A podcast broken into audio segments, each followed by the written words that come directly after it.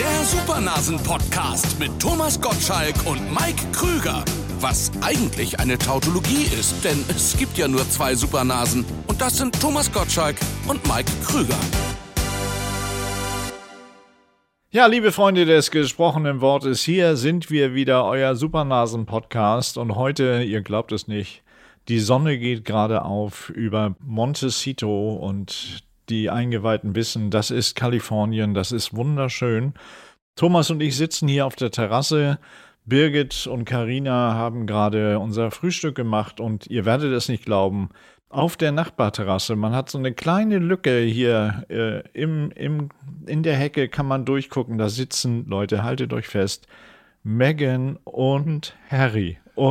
So alt musste ich werden, um zu wissen, dass Mike auch Fantasie hat. Also in Wirklichkeit sitzen wir in Hamburg und es regnet, aber in Hamburg regnet es, glaube ich, immer. Nein, nein, nein, nein, nein, nein, nein, nein, nein. Die Scheiben, es lohnt sich gar nicht mehr, die trocken zu wischen. Da hängen so Tropfen drauf und ich gucke weiter auf diese graue äh, Schieferfront hier. Du, Mike, du siehst immer noch die Elbphilharmonie. Ich sehe immer noch auf die Elbphilharmonie. Oder ist sie schon im Nebel versunken? Nein, nein, man kann sie noch gut sehen. Herrlicher Blick auf die Speicherstadt, musst du jetzt sagen. Ja, herrlicher Blick auf die Speicherstadt. Aber die Elbphilharmonie ist immer noch ein tolles Bauwerk. Ich war übrigens der Erste, äh, der in der Elbphilharmonie gesungen hat. Und zwar. Das, hat sie, das, war, das, war, das war so der Härtetest. Wenn der Krüger singt und sie fällt nicht ein, dann hält sie auch Domingo aus. Ja, und zwar, du hast es völlig richtig erkannt, da war sie noch nicht in dem wunderschönen Zustand, wie sie jetzt ist, sondern sie war quasi im Rohbau. Es war tierisch kalt, es war mitten im Winter. Trocken singen nennt äh, man das. Ich bin mit dem Außenfahrstuhl der Bauarbeiter außen in diese, das Ding ist ja verhältnismäßig hoch, 70 äh, Meter hoch gefahren und dann irgendwo stand ich oben im Zug, das hat da reingeweht, unglaublich. Und habe für den NDR als erster im großen Saal, da sahst du aber nur von dem Saal, sahst du nur die großen Stahlträger und deshalb hast du völlig recht. Die haben gedacht, wenn, wenn das aushält, diese Stahlträger, Mikes Gesang mit seiner Gitarre im großen Saal unvollendet, dann werden wir dieses Bauwerk fertigstellen. Und genauso ist es gekommen. Ja, als ich da nämlich einmarschiert bin, habe ich gedacht, die Stahlträger sind etwas verschoben. Der Mike muss hier gesungen haben.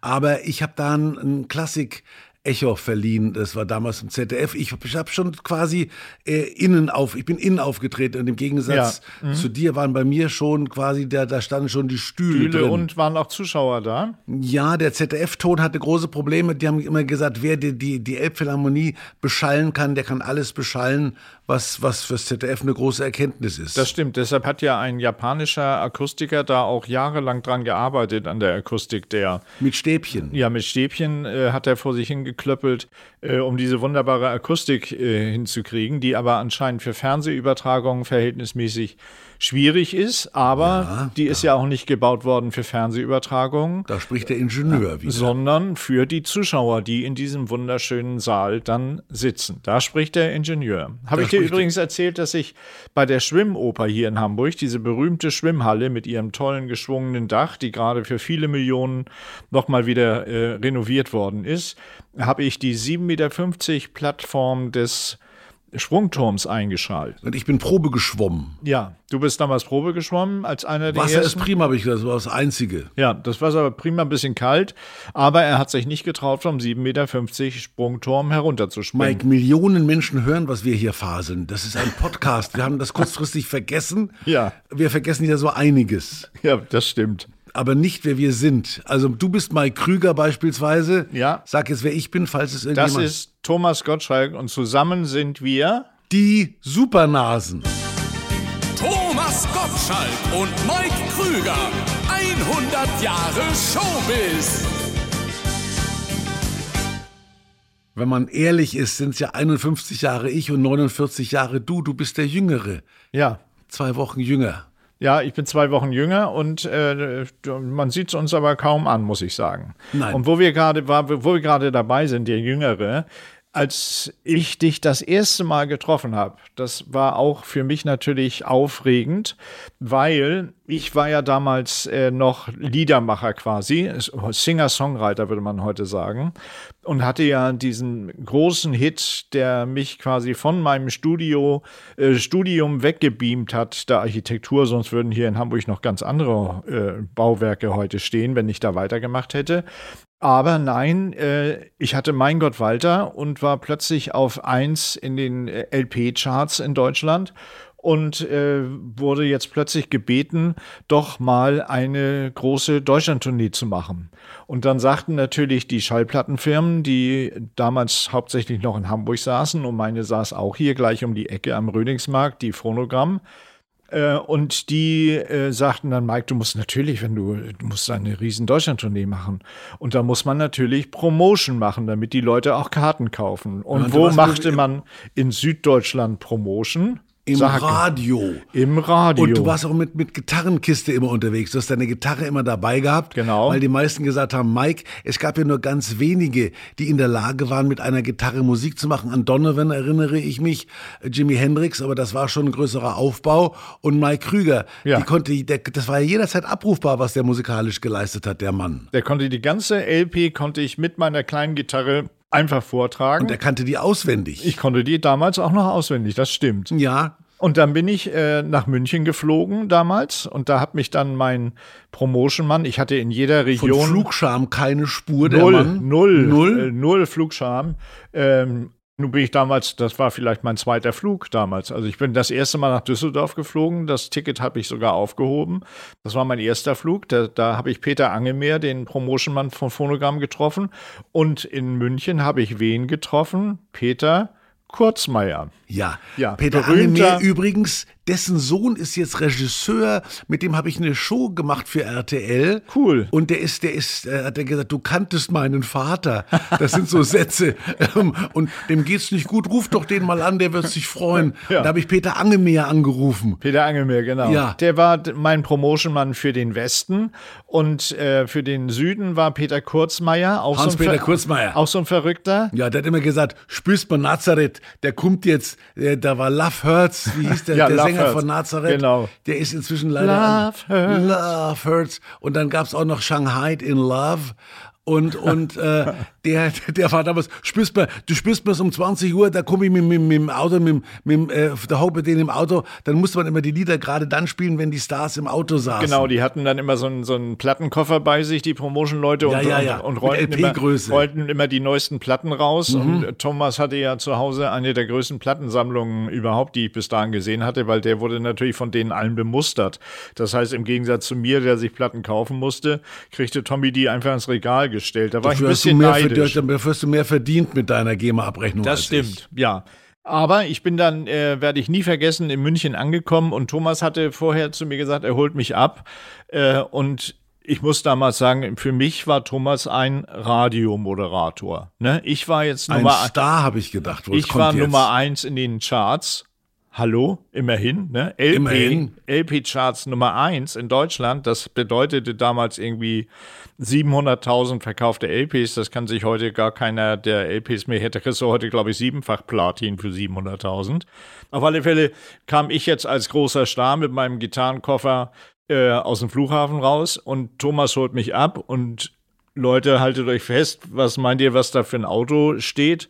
Ein, ich glaube, 52er Bentley, äh, Ledersitze, weiß. Und wer steigt da aus? Thomas Gottschalk. Und ich denke, hallo? Der ist doch Radiomoderator. Wieso fährt der ein Bentley? Und ich habe zu Hause einen BMW 1802. So. Und dann steige ich zu Thomas und sage, cooles Auto. So sagt Thomas, die habe ich von der Autokönig oder Ja, ja, genau. Also ich war, muss ich zugeben, was alte Autos betrifft, immer ein Freak. Kann man sagen. Also, und zwar alte englische Autos. Ich hatte auch mal diesen James Bond Aston Martin. Ähm, der, das war das einzige Mal, dass ich mit einem Auto Geld verdient habe. Ich habe mir dann in London ab und zu so an der Straße standen solche aufgemotzten Bentleys, die haben die von außen toll geputzt. Und dann bin ich einmal bin ich mit dem Auto wollte ich nach Deutschland fahren. Ich weiß nicht, ob das der war, mit dem ich dich abgeholt habe und dann haben dann dann dann bist du auf die Fähre gefahren mit diesem Auto und bist dann in Ostende angekommen. Und als ich auf die Fähre wollte, hat der Zollbeamte gesagt, ob ich was gekauft habe in England. Und dann sage ich Trottel vor lauter Angeberei in das Auto. Äh, oh mein Gott, dann musste ich sofort wieder umdrehen und dann haben die das auf eine Hebebühne und dann haben die von unten mit so einer Blech, mit so, mit so einem Stahlstück da durchgebohrt. Da waren die auch gleich durch den Sitz durch. Das war alles natürlich angemalter Rost, was die da, was da, was da war. Und dann musste ich zurück nach London fahren mit dem Auto, musste mir Ausfuhrpapiere besorgen, einen Tag länger. Das war eine Rostlaube, die sie mir da angedreht hatten. Oh Gott, ich habe mir gedacht, hätte ich nur das Maul gehalten, aber ich habe in meinem Leben zu viel geredet und zu viele Sachen verraten. Und heute haben wir einen Podcast. Heute haben wir einen Podcast, deshalb. Ja. Guck mal. Reden wir auch zu viel? Über den, ja, wie, das, wie hast du so schön gesagt, nach der ersten Folge hat er eine Menge Wortanteil. Ja. Und da hast du recht. Also so ein Podcast hat schon eine Menge Wortanteil. Mein ganzes Leben hatte ich mehr Wortanteil als sonst was. Ja, siehst du. Und äh, von daher, dann sind wir rausgefahren zu Thomas damals schon sehr bescheidenen Haus in Wessling am See, werde ich auch, äh, mit so kleinen Türmen schon. Und ja. hat sich nachher später noch vergrößert, äh, seine, seine Anwesen. Türme wurden größer. Aber damals war das auch schon. Also ich hatte gerade in Quickborn-Heide äh, ein sehr schönes Haus gebaut, neu mit Birgit zusammen. Weiß ich noch, ja, du hattest lange ja. Adresse Quickborn. Der Knittelbade aus Quickborn stand auf der, der LP drauf vorne. War da nicht, hat da nicht sogar äh, Dieter Bohlen in der Nähe gewohnt? Nee, nee, der, der äh, wohnt auf der anderen Seite von der Elbe. Tötensen. Tötensen. Tötensen. Ja. Auch passt irgendwie auch. Ja. Ja, okay, wollen wir nicht vertiefen. Nee. Auf alle Fälle ähm, wohnte ich in Quickborn, hatte gerade ein tolles neues Haus gebaut, auch verhältnismäßig groß. Das kannte ich, aber habe ich die mal besucht sogar. Und, ja, genau. Und dann habe ich aber gedacht, Hast du was falsch gemacht, Mike? Wärst du doch zum Radio gegangen. Alles, ja. Und dann hat Thomas mir aber erklärt, das geht nur beim BR. Das hätte man beim NDR nicht geschafft. Ich war ja sogar mal eine Zeit lang fest angestellt und da habe ich gedacht, da habe ich so einen Arbeitsvertrag bekommen. Das, der erste Satz war, dieser Arbeitsvertrag endet mit dem 64. Lebensjahr. Habe ich gedacht, du wirst jetzt, du wirst jetzt, äh, was weiß ich, 40 Jahre lang bemustert, hast ein geheiztes Büro, einen Platz in der Tiefgarage. Mehr kann ein Mensch nicht erreichen. Und habe dann, hab das auch, und deswegen kriege ich heute auch ein bisschen Rente, weil ich mal zwei Jahre fest angestellt war. Das lag aber daran, ich habe ja eine tägliche Sendung damals bekommen, das war 76, Pop nach 8 oder 77 genau. in der genau. Drehe. Und das war auch, wo, wo, wo du reingekommen bist. Ähm, da ich hatte am Tag vor hatte ich Stevie Wonder, habe ich gedacht, man kann das Niveau nicht immer halten. Aber ich habe zumindest immer Live-Gäste gehabt und Stevie Wonder hatte keine Gitarre dabei. Nee. Aber äh, hat er eine Orgel mit, so eine kleine, so eine tragbare? Nee, aber er hat, er hat unterm Arm bei mir gerochen, hat er gesagt, ah, Thomas, it's you. Das war so sein großer Gag, dass er immer den Leuten... Macht er immer, das wenn er reinkam? Wenn er reinkam, hat er sofort sich, einer, sich seinen Gästen genähert und hat am Hemd geschnüffelt. Ah, it's you, hat er gesagt. Der, der, das, da haben sich da solche Leute noch selber auf den Kakao genommen. Heute würde man sagen, um Gottes oh Gott, Willen, Gott. ist das politisch korrekt. Ja, durfte er aber das er, sagen? er durfte das. Ja, er durfte hat das sowieso. gesagt, habe ich, wenn ich gesagt habe, ob er ein Taxi braucht, nee, nee, also ich fahre selber. Also, okay.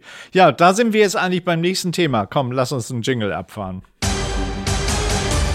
Herzlich willkommen zur Rubrik Gags, die es nicht ins TV geschafft haben. Oh, schade. Was hüpft fröhlich durch den Garten? Tja, ein Frosch. Ein Kaminchen. Ja. Wer schummelt im Dschungel? Mowgli. was, ist, was ist grün und steht vor der Tür? Mm. Ein Klopfsalat. Pass auf. Gut. Pass auf. Äh, ein Mann sagt zu seinem Freund, meine Frau macht gerade dreiwöchige Diät. Wie viel hat sie schon verloren? Zwei Wochen. wollen, wir, wollen, wir, wollen wir die Geschichte erzählen vom Chenot? Und den Schlaftabletten, doch, muss, Birgit hat gesagt, die sollen wir erzählen. Pass auf, ich erzähle das. Wir waren, wir waren letztes Jahr äh, vor Wetten das, äh, geht Thomas in, Detoxen.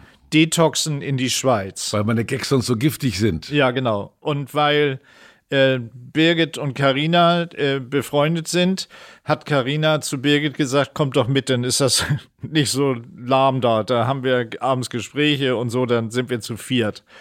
Und weil Birgit auf sowas steht, natürlich mit Detox und Abnehmen und gesund und alles, äh, wie Karina ja auch, äh, hat sie freudig erregt gesagt, ja, kommen wir mit. Also wir fahren mit an den Vierwaldstätter See und gehen da ins Chenot, heißt das, da macht man Detox und isst, isst vegan. äh, zehn Tage vegan. War auch wirklich toll, hat mir auch super gefallen, hat auch echt was gebracht, erstaunlicherweise. War sehr angenehm, ganz toll, tolle Tage. Und äh, Thomas und Karina kamen, kamen aber gerade aus, aus äh, Los Angeles oder aus Kalifornien. Und Birgit sagt am zweiten Abend zu mir, Mensch, der Tommy ist was mit dem, der ist immer so still am Tisch. Der redet doch sonst ununterbrochen und unterhält alle.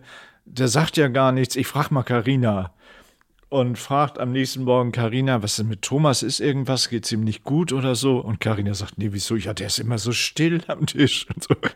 Und dann haben die beiden wohl drüber gesprochen, Thomas und Karina, und haben festgestellt, dass Thomas zu seinen Tabletten, die er morgens nehmen muss. In unserem Alter muss man ja auch die eine oder andere Tablette nehmen.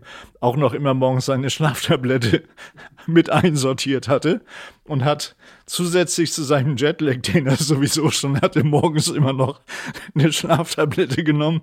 Dafür warst du allerdings erstaunlich doch noch. Boah, ich habe angekämpft den ganzen Tag. Ich hab, was ist mit mir los? Aber, aber, das waren die starken Schlaftabletten. Die für andere hauen die um und ich habe gesagt, naja gut, dann moderiere ich halt auf halbe Kraft. Ja, genau. Das hätte für viele Fernsehsendungen noch gereicht.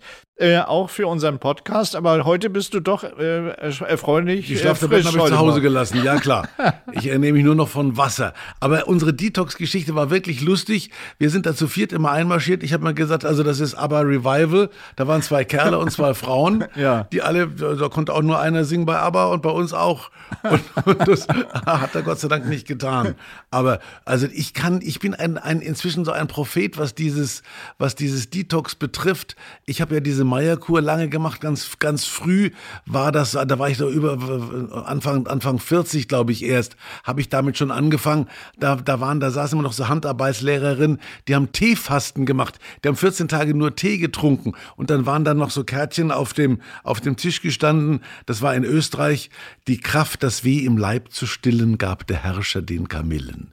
Das ist der Kamillentee, wenn du getrunken Schön. hast. Ja, ja. das war noch, das, das Alleine, wenn du es liest, geht es dir schon gut. Ja, das haben sie bleiben bleiben lassen inzwischen, weil es gibt keine Menschen mehr. Es gibt auch keine Handarbeitslehrerin mehr. Stimmt. Ja. Wenig. Wenig, ja. Die Ja. sind alle verhungert. Obwohl ich muss sagen, ich war auch ganz begeistert von dem Detox. Also wenn, dir, wenn du davor wetten, das wieder hinfährst, dann kommen wir wieder mit. Wenn, Werd ich wohl, ja. Ich kaufe mir den Anzug immer eine, eine, eine Nummer zu klein und dann hungere ich mich da immer rein eine Genau. Woche.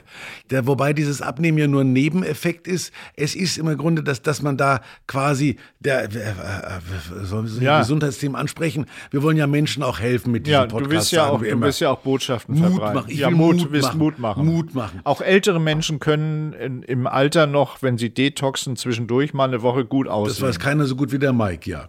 Mhm. Mit dem Gutaussehen hat noch nicht geklappt, aber im- immerhin, es ist so, dass man, wenn man zum Beispiel also äh, sagt, ach Gott, ich krieg einen Bauch, dann ist das ja nicht, dass man zu viel gegessen hat, sondern man hat falsch gegessen und zu spät gegessen. Und durch dieses Detox werden quasi, äh, ziehen sich die Därme wieder dahin zurück, wohin sie gehören, lassen dadurch der Luft, der, der, der Lunge und der Niere und der Leber mehr Raum und dadurch sieht man wieder vernünftiger aus. Deswegen sehe ich immer noch so toll aus, wenn ich im Fernsehen reinkomme.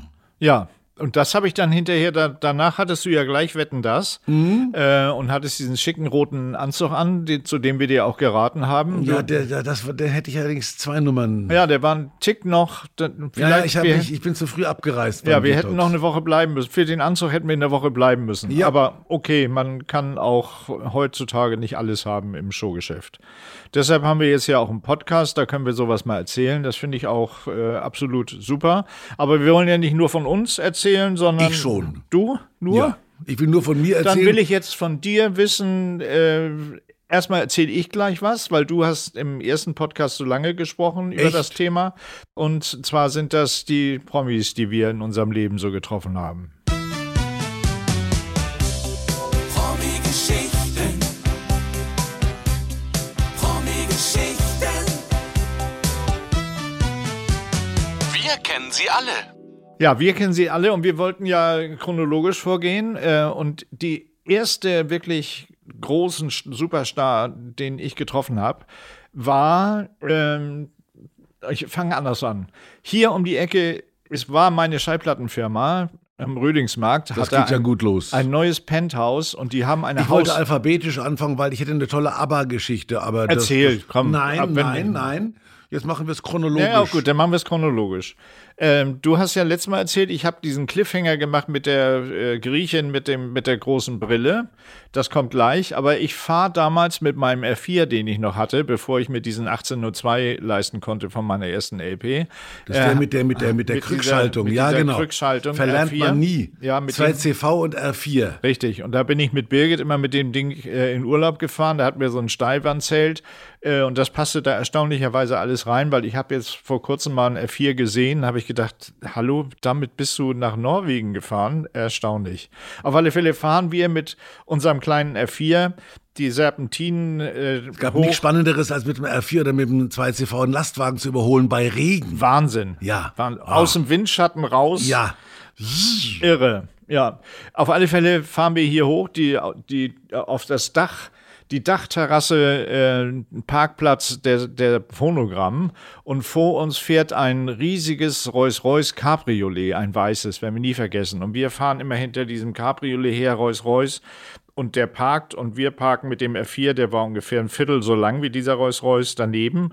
Und wer steigt aus? Vicky Leandros. Und auf der anderen Seite Leo Leandros, ihr Vater. Ja. Der war der große Produzent von Wiki und die waren natürlich auch bei der Phonogramm und waren zu dieser Housewarming-Party eingeladen. Und dann kam ich rein in die Tür und da kommt mir Demis Russos entgegen und ich denke, ui, Demis Russos, da musst du sehen, dass du vor dem ans kalte Buffet kommst.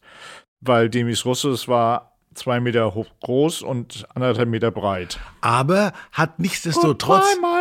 Ja, das war ja später. Aber er hat da richtig als, als Popper an, als Rockmusiker angefangen mit Rain and Tears, Aphrodite's Child. Ja, Das genau. war, das war ein richtiger ernstzunehmender Hit. Rain and Tears, all the same, but in the. Da, da Ja, ja, schon genau, GEMA, wenn ja. ich weiter singe. Oder Nee, im Podcast aber- darf man, glaube ich, keine Musik machen. Aber richtig Erfolg hatte er mit Goodbye, my love, goodbye. Ja, Ne? genau. Ja. Das schönes Mädchen aus Arcadia. Da gab es sogar in, Eng auf den, in den englischen Charts war eine EP. EP, da waren vier ja, Songs genau, drauf. Gab es noch früher. Von Demis Russos war in den Top Ten. Das weiß keiner mehr außer mir.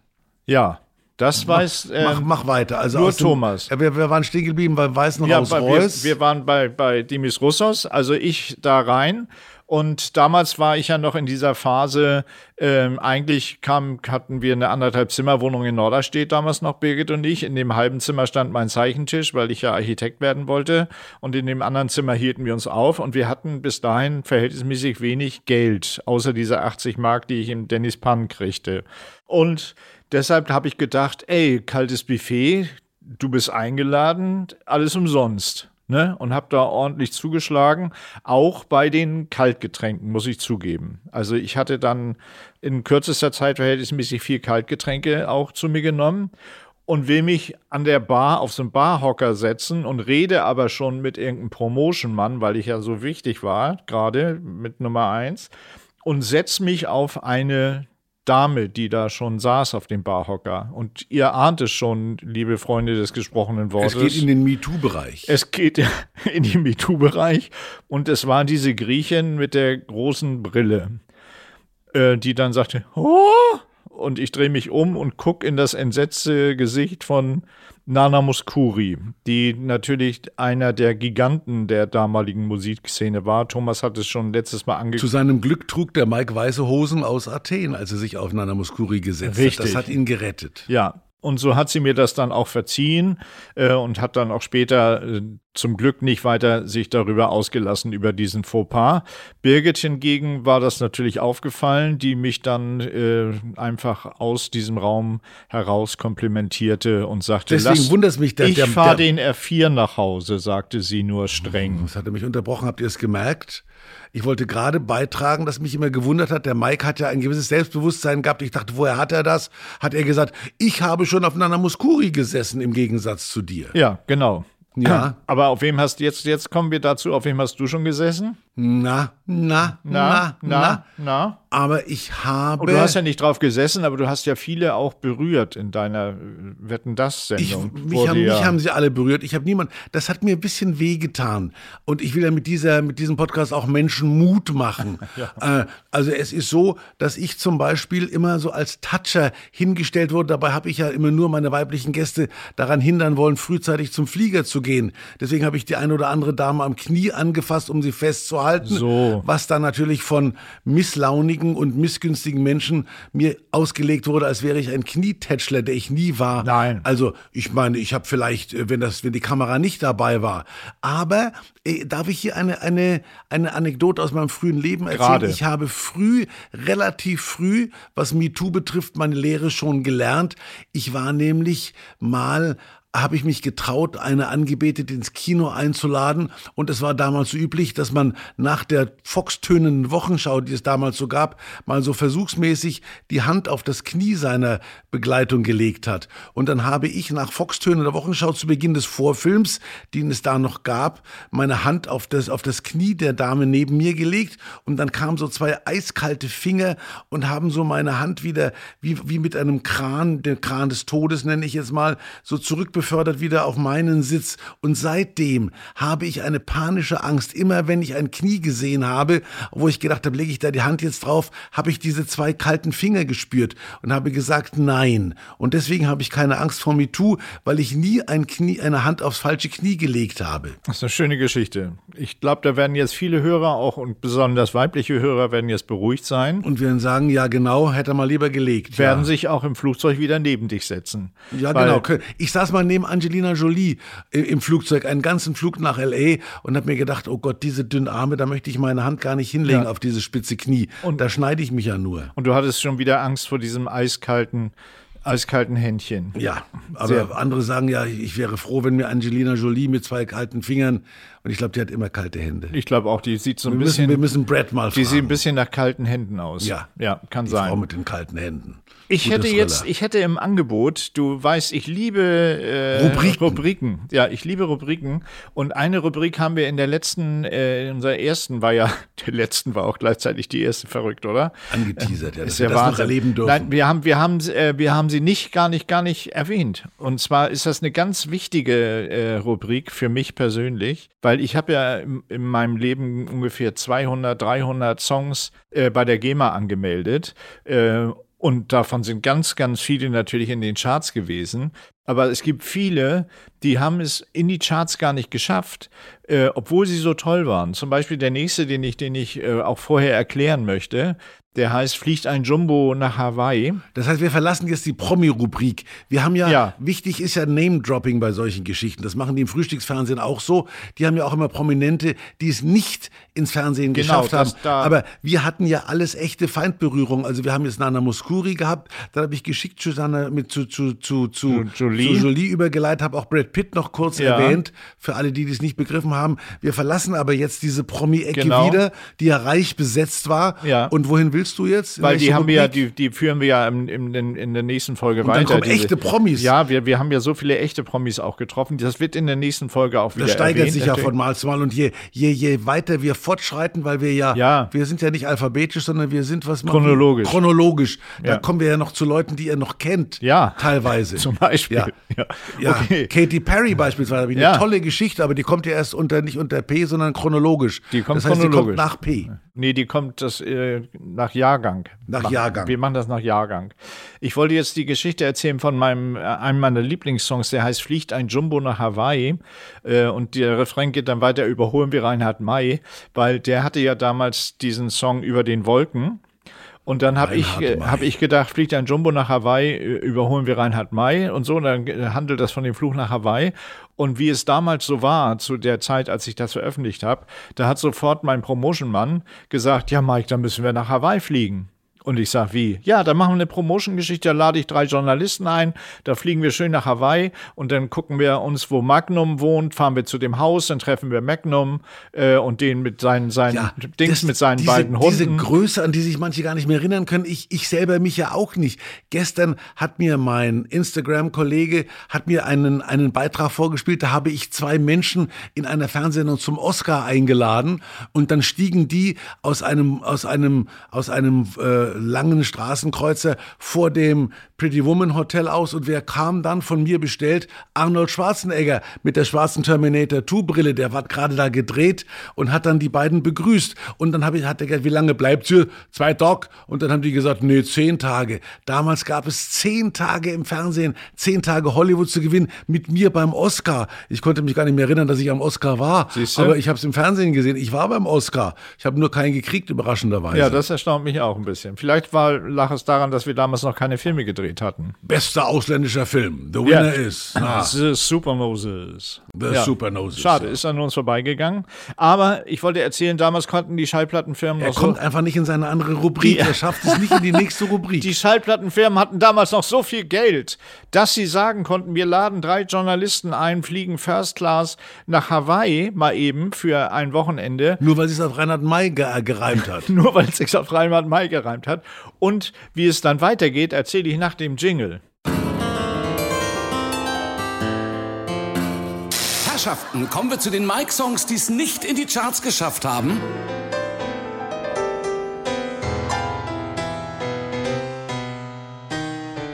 Na, das ist mal eine Rubrik.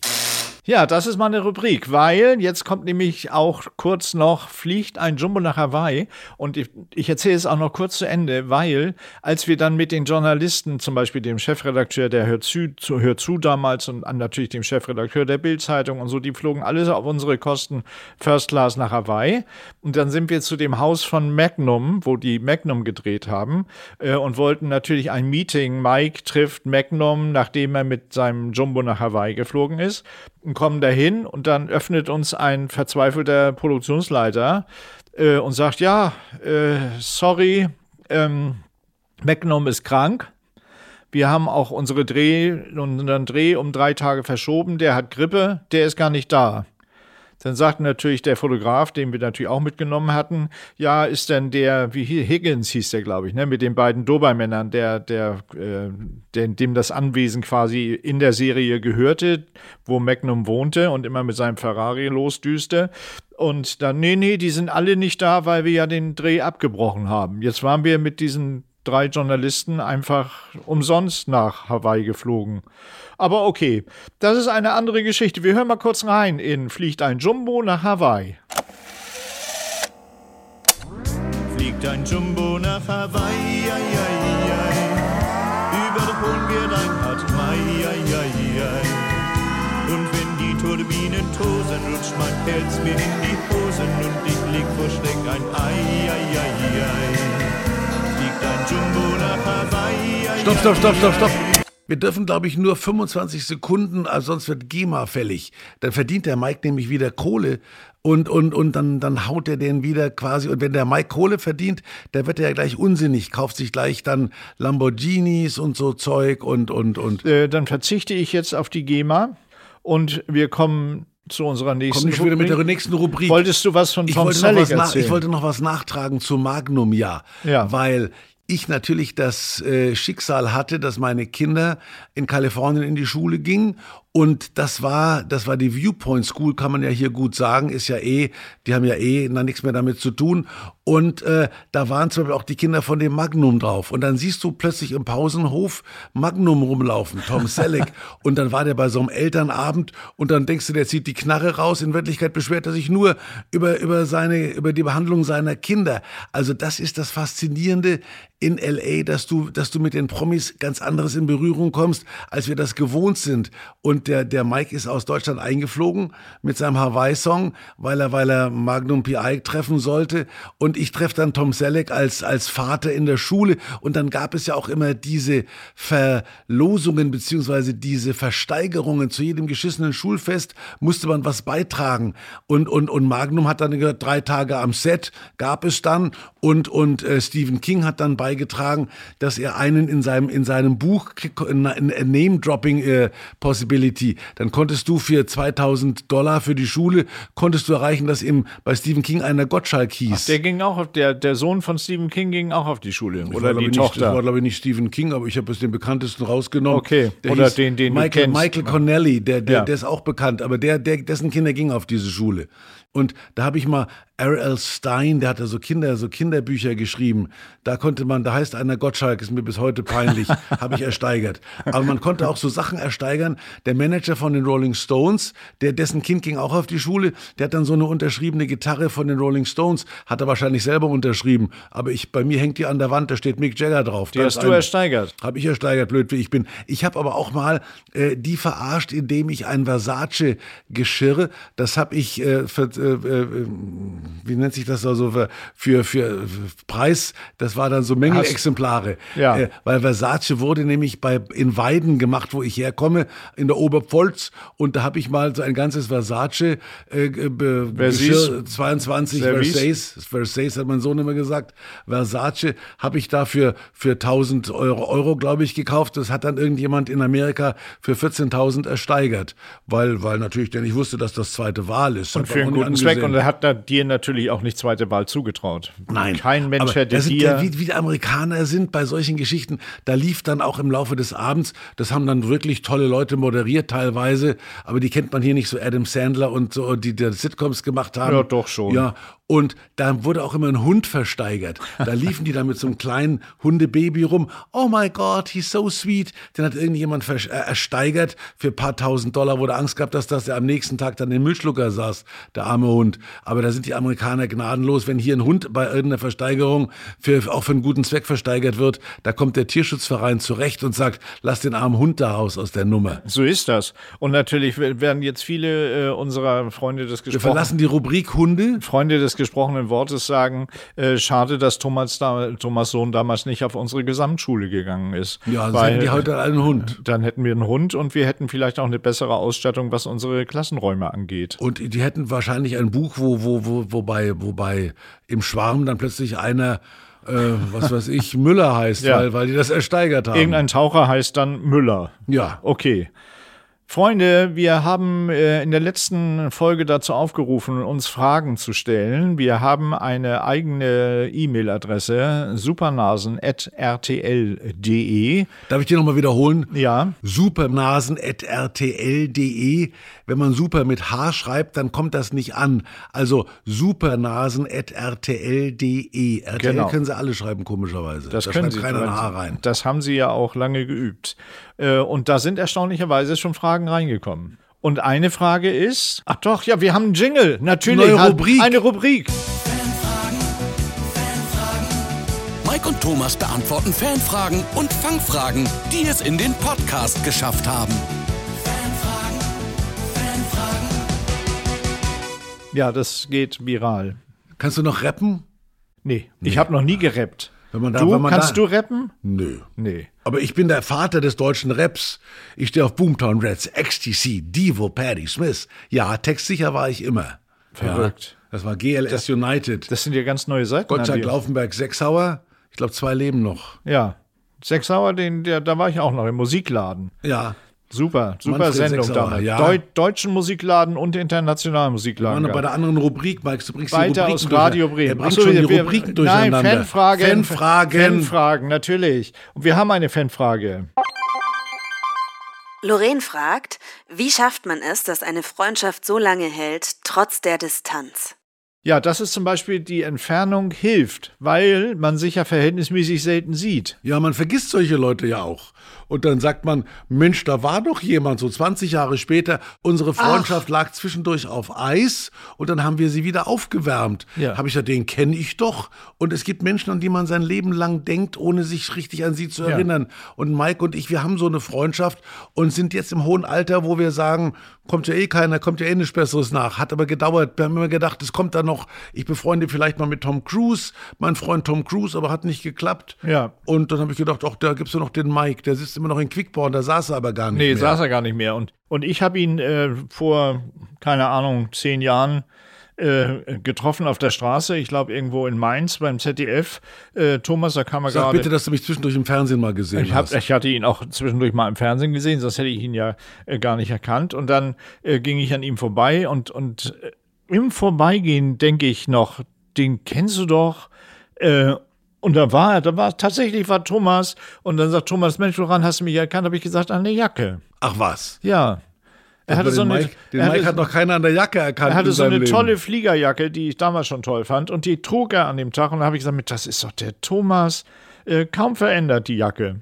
Ja, und ich habe den Mike getroffen, da habe ich ein Selfie gemacht, was ich an und für sich selten getan habe. Das war mein erfolgreichster Tweet ever. Ich war ja mal bei Twitter und habe ich gedacht, also wenn das so geht, mit Mike Krüger kommst du dann irgendwie gut raus. Und das haben die, die Menschen haben sich gefreut. Und da haben wir gemerkt, es gibt noch genügend Leute, die sich an uns beide erinnern. Und seitdem treten wir wieder als Paar auf. Ja, und wir haben einen ganz äh, tollen Podcast hier bei RTL Plus Musik und da sind wir beide sehr stolz Wir sind, drauf. glaube ich, die dienstältesten Podcaster, oder? Kann gut sein. Also Gemeinsam sind wir über 100. Ich, ja, mir fällt Wir äh, brauchen andere vier Leute im Podcast, damit wir auf mindestens 100 kommen. Mir fällt auch kein älterer ein. Das sollte man mal recherchieren, vielleicht, ob es noch ältere Podcaster gibt als uns, aber ist ja auch wurscht. Ist auch wurscht. Wir sind einfach, wir sagen, wir sind die, die ältesten Podcaster der Welt. Das wäre jetzt ein guter Einstieg in die Rubrik, die hatten wir aber heute schon, oder? Nee, die aber passt. 100 Jahre Showbiz? 100, 100 Jahre Showbiz hatten wir schon. Wir müssen jetzt äh, zu, zu der Rubrik kommen, die äh, schon hohe Wellen schlägt da draußen, weil wir erzählt haben, wir hätten ein Drehbuch geschrieben Ach ja. Und äh, keiner wollte es haben, was, was äh, uns auch immer noch traurig macht. Ähm, aber ähm, wir haben jetzt eben einen Weg gefunden, wie wir beide, dass wir uns auch Vor Millionen. verarbeiten können. Das ist ja der Wahnsinn der neuen Zeit. Es gibt immer eine bestimmte Zielgruppe, die sich einbildet, ganz Deutschland redet nur von ihnen. Das sind wir auch seit unserem Podcast.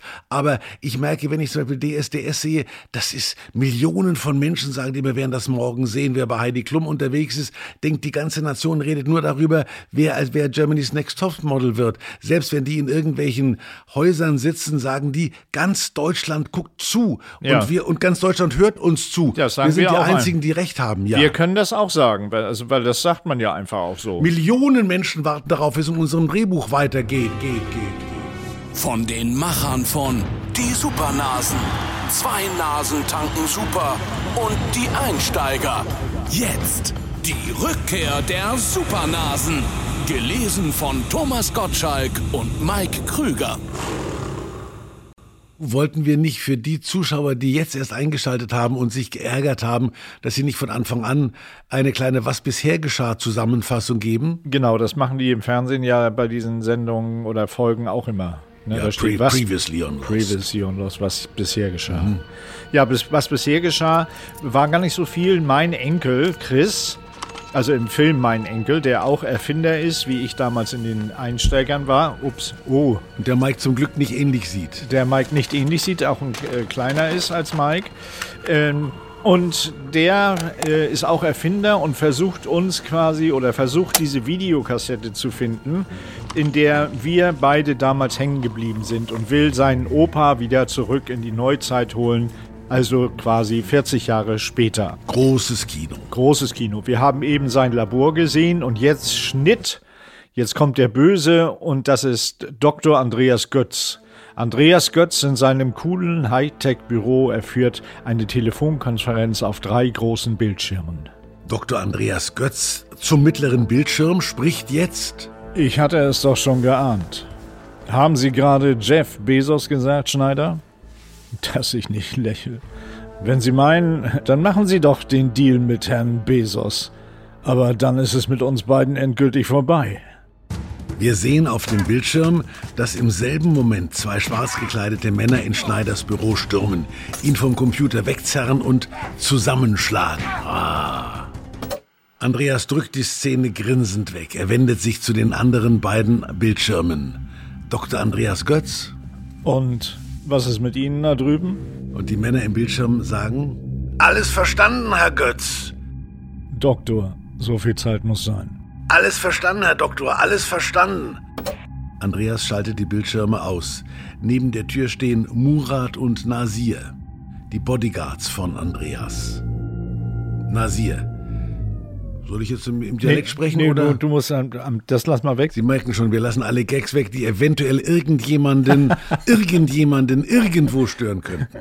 Nasir lacht sich selbst am meisten, lacht äh, sehr, sehr selbst am meisten über seine eigenen Witze. Das geht, glaube ich. Ja, genau, das können wir lassen. Nasir. Fragt die Lehrerin in der Schule, Murat, wenn du 20 Euro hast und zwei abziehst, wie viel hast du da noch? Und Murat sagt, ist doch klar, die 20 Euro und das, was die beiden dabei hatten. So, jetzt raus hier, sagt Andreas Götz. Andreas geht zum Safe und öffnet die Außentür des Schranks mit dem, wie heißt der Mikrochip? RIFD? Ja, RIFD-Mikrochip. Kenne ich wieder nicht. Den er in seiner rechten Hand unter der Haut implantiert hat. Wow.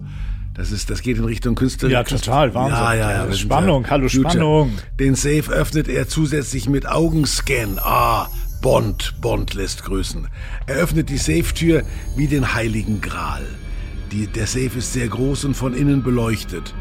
Auf einem Board liegt eine Modern Talking CD und angestrahlt die goldene Nora-Kette. Die Älteren erinnern sich. Andreas nimmt eine alte VHS-Kassette heraus und hält sie versonnen in die Hand. Außerdem im Safe jede Menge technische Zeichnungen, Formeln, eine alte Zeitung mit der Schlagzeile Rätsel um verschwundenen Erfinder und seinen Freund, plus Fotos von Mike und Tommy. Wir kennen den Artikel schon von Chris Pinwand. Ah, und Mikes Originalschild mit der Aufschrift Wenn Lampe aufleuchtet, keinesfalls Gerät ausschalten, Lebensgefahr. Kennen wir auch aus der zweiten Szene. Also das ist ja die Geschichte, dass Genau. wir in diesem Videorekorder gefangen sind und da hat, hat man 20 Jahre zuvor oder 40 Jahre, wie lange 40. auch immer es her ist, ein Schild hingestellt, Video darf nicht ausgeschaltet werden, sonst herrscht Lebensgefahr, weil die Gefahr besteht, dass wir beide weg sind. Und die Spannung ist natürlich, hat das einer ausgeschaltet oder nicht? Ja, und das war eben der kleine Andreas Götz, als er noch klein war. Und dann schalten wir, sehen wir quasi eine Rückblende. Und weil wir ja die Autoren dieser alten Filme waren und auch quasi die Mitproduzenten, hätten wir natürlich Zugriff zu diesen alten Die Szenen. Originalbilder werden die eingespielt. Originalbilder. Und dann sehen wir eben diese Szene aus Die Einsteiger. Dann würden wir vielleicht noch einbilden, einblenden, 20 Jahre vorher, was man ja heute kennt aus diesen ganzen Serien. Du wirst nicht jünger, Thomas. Es sind 40 Jahre vorher. Oh. Ja, das hilft, mir, auch wenn du es dreimal sagst. Es 40 sind Jahre vorher. 40 Jahre Aber das vorher. müssen wir einblenden für die, die Ja. da noch nicht gelebt haben. Das mag ja einige geben. Das ist zweimal 20. Ja, okay. Und dann kommt eine Szene aus Die Einsteiger. Ein kleiner Junge, in Klammern, Flashback. der junge Andy Götz, kommt in Mikes Labor. Er sieht in den Fernseher, Gegenschnitt, Fernseher groß mit Western-Szene. Er nimmt das Video aus dem Rekorder und zieht den Stecker raus. Er steigt in seine Limousine und sagt zum Chauffeur zur Firma. Er nimmt in der Limousine die Kassette aus der Hülle. Schnitt. Apropos Western-Szene, ich erinnere mich gut. Da standen Mike und ich in Gran Canaria, wo es äh, keinen besseren Hintergrund, Western-Hintergrund gibt als sonst irgendwo auf der Welt. Wilder Westen kannst du alles vergessen. Ja, Gran Und Canaria, Da, da Westerndorf. standen wir beide mit einer Musik, die sehr an Ennio Morricone erinnert hat. Genau. Mhm. Großer Chor. Standen wir schon mit dem Strick um den Statisten, Hals. mindestens 30 Statisten. Ja. Alle in Westernklamotten. Und wir waren ja kurz vorher noch auf echten Pferden eingeritten. Unfassbar. Ah, das war ein Aufwand damals. In Farbe, muss man sagen. Farbe in Farbe. Und ich hatte so einen Bart hingeschminkt. Ich hatte damals noch keinen Bart. Ja. Ja, das war ja kurz nach der Pubertät. Und wir vor 40 Jahren. Vor 40 Jahren. Und wir standen und wir standen am Galgen und hatten und hatten den Strick schon um den Hals. Ja. Und dann konnten wir uns ja aus diesem Film rausbeamen, aber ich Trottel hab dieses Gerät, wir waren kurz vorm Hängen und der Mike, drück, drück, Drück, drück. Und, Und ich Depp gerade hab nicht gedrückt. Ich fand, ich fand mich so toll im Wilden Westen, weil so ein Kostüm hatte ich nie mehr wieder. Ja. Mit einem echten Stetson. Also man kann fast sagen, wir wären fast draufgegangen in der Szene. Ja, spannend. Es gab ja, wir haben fünf Filme gemacht ohne einen Toten, hast du das gemerkt? Ja. Aber wir waren immer fast tot. Es war immer kurz davor, wir waren öfter auf der Kippe. Wir waren dicht dran, das stimmt. Aber nie so dicht wie in dieser Nee, Western-Szene. nee. Und diese Szene, die sehen wir jetzt eben quasi als Rückblende quasi. Ja, Und 40 dann- Jahre zuvor. Und dann kommt wieder Schnitt in die Neuzeit zu Andreas Götz in seinem Büro. Und Andreas Götz streicht mit einer Hand melancholisch über die alten Zeichnungen und Formeln. Unter anderem einen Entwurf mit der Überschrift Berührungsempfindlicher Bildschirm. Er nimmt sein Handy und bleibt in Siegerpose damit stehen. Hinter ihm an der Wand hängt ein Foto, auf dem er in genau dieser Pose als junger Mann zu sehen ist. Daneben hängt ein Foto, auf dem er in genau dieser Pose zusammen mit Steve Jobs zu sehen ist. Andreas Götz. Wer hätte das damals gedacht? Was für eine coole Idee. Touchscreen. Steve Jobs war begeistert und ich habe das Patent. Die Tür geht auf. Ertappt wirft Andreas das Schild in den Safe zurück. Die Kassette liegt mit den Plänen zusammen auf dem Schreibtisch. Als Emma hereinplatzt. Emma ist ja die junge Tochter. Das ist Emma ist die Freundin von Chris und die Tochter von Andreas Götz. Die ist jung. Ja, sehr jung. Jung, ja. Hi Dad, kann ich dir meinen neuen Freund vorstellen? Also ich da, darf man als Mann Frauen heute noch imitieren? Ja, ja, Müsste darf ich- man. Darf man Darf, das darf, gut, das darf. darf. Ich habe die Film, ja. Erlaubnis von Mike. Ist also, ja ein falls Film. einer fragt, ist, ja ein Film, ist ja ein Film. ist Und wir ein stellen Film. uns das so auch Ja, vorbildlich. ja. Ich bin jetzt eine Frau. Ich sag's noch mal. Hi Dad, kann ich dir meinen neuen Freund vorstellen? Muss das jetzt sein? Dad, mein neuer Freund Chris, er ist wie du. Super, Multimillionär, sehr beruhigend. Bitte Dad, sei nett zu ihm. Herr Götz, was für eine Freude. Doktor, bitte. Nicht meinerseits. Sind Sie Erfinder, dann finden Sie ja bestimmt die Tür wieder raus. Danke, war nett, Sie kennengelernt zu haben. Ich habe zu tun. Murat? Murat muss man eigentlich rufen, weil Murat ist ja nicht, du hast es zu leise gesagt. Mach- Murat! Murat! Jawohl. Und dann treten Murat und Nasir ein. Vielen Dank, Urheber, aber wir finden den Weg schon alleine. Man merkt, das Verhältnis zwischen Vater und Tochter ist leicht angespannt, Ja. wie das heute so ist zwischen Tötern. Zu unserer Zeit fanden wir alles toll, was die Eltern gemacht Ja, haben. da jetzt nicht mehr. Nee. Emma und Chris verlassen den Raum. Nasir? Chef, fragt der Polizist Ali. Ali, warum hast du denn den Taubstummen geschlagen? sagt Ali. Wer nicht hören will, muss fühlen. Alle raus jetzt! Den willst du nämlich hiermit zurück. Nee, den, den hätten Den- wir den- drin den gelassen. hätten wir drin gelassen, Den hätten wir drin gelassen, weil die Taubstummen, äh, Minderheit, die Taubstummen, die, die, die Hab ich haben- nicht gehört. Aber machen wir, machen wir mit dem Film, haben wir da auch so eine Dame, die da immer so die Bewegung ja, macht? ja, die macht die Bewegung. Unten Und- drin unten haben rechts wir da im so, Bild. Rechts im Ja. Bild, rechts unten im Bild. So, lieben Kinder, und wenn ihr weiterhören wollt, wie dieser tolle Film Die Rückkehr der Supernasen weitergeht, dann hört bitte die neue Folge von unserem tollen Supernasen-Podcast. Das waren wieder euer Mike und euer, Euer Tommy. Ich möchte da da weiterlesen. Ich bin jetzt so gespannt, wie es weitergeht. Darf ich Hallo, eigentlich weiterlesen? hallo. Naja, also für mich so leise Na gut, ein- einmal leise. Leise, den nächsten Satz. Mm. Ja. Jetzt, jetzt kommt ja, wo Chris total verärgert ist. Ja, ja, ja. Das muss der auch spielen. Ja. Aber ich lese ihn nicht vor. Weil das gibt's ja erst im nächsten Podcast. Richtig. Wenn es wieder heißt, die Rückkehr der Supernasen.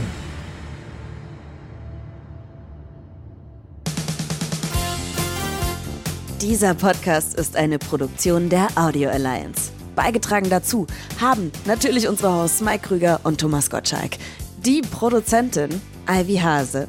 Jingles Robert Pörschke aka Slizzy Bob. Die Audioproduktion kommt von Nicolas Femerling und Executive Producer ist Christian Schalt. In nur einer Woche bekommt ihr eine neue Folge natürlich immer zuerst auf RTL Plus Musik.